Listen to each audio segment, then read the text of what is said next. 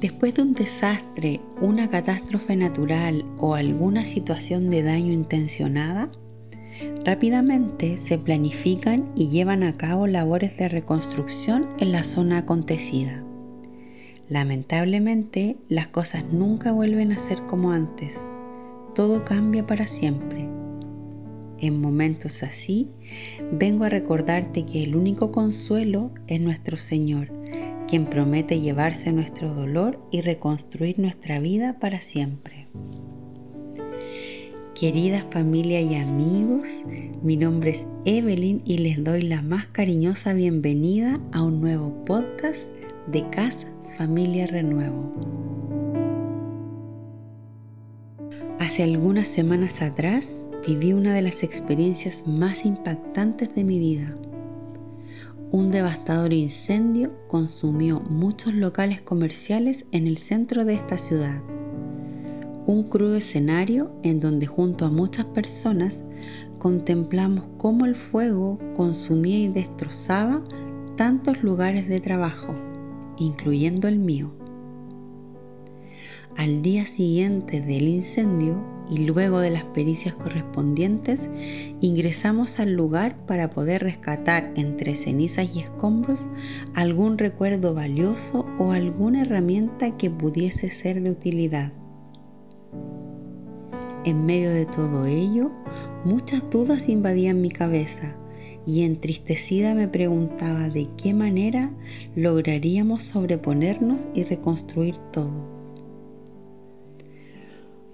En medio de la tristeza, buscando de Jesús por esos días, recibí una palabra, la que quiero compartirte, y se encuentra en Salmos 147, versículos 2 y 3, en donde dice, El Señor reconstruye Jerusalén y trae a los desterrados de vuelta a Israel.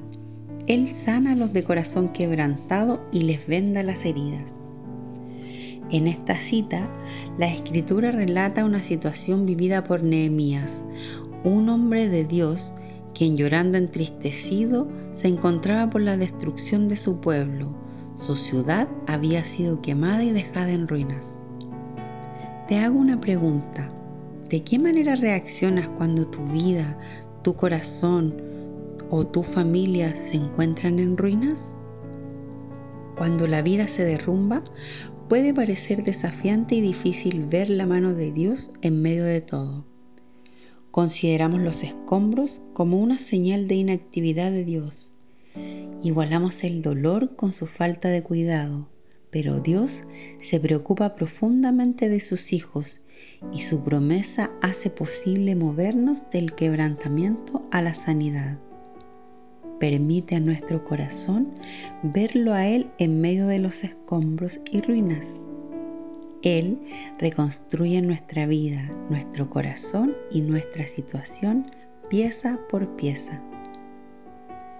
En medio de eso, la incertidumbre y el temor pueden ser muy profundos, pero el consuelo de nuestro Señor es aún más profundo.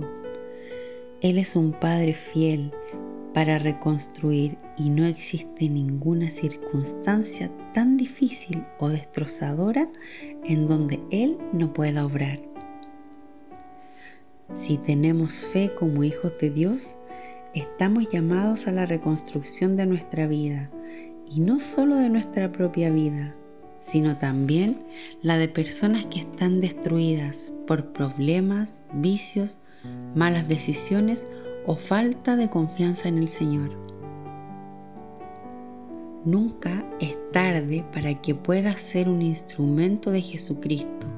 Solamente necesitas disponer de tu vida.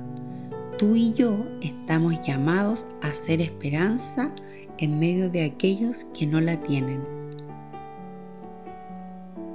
Para concluir este mensaje, quiero dejarte como regalo un esperanzador mensaje de la Escritura que se encuentra en Primera de Pedro 5, versículo 10, en donde dice, y después de que ustedes hayan sufrido un poco de tiempo, Dios mismo, el Dios de toda gracia que los llamó a su gloria eterna en Cristo, los restaurará y los hará fuertes, firmes y estables.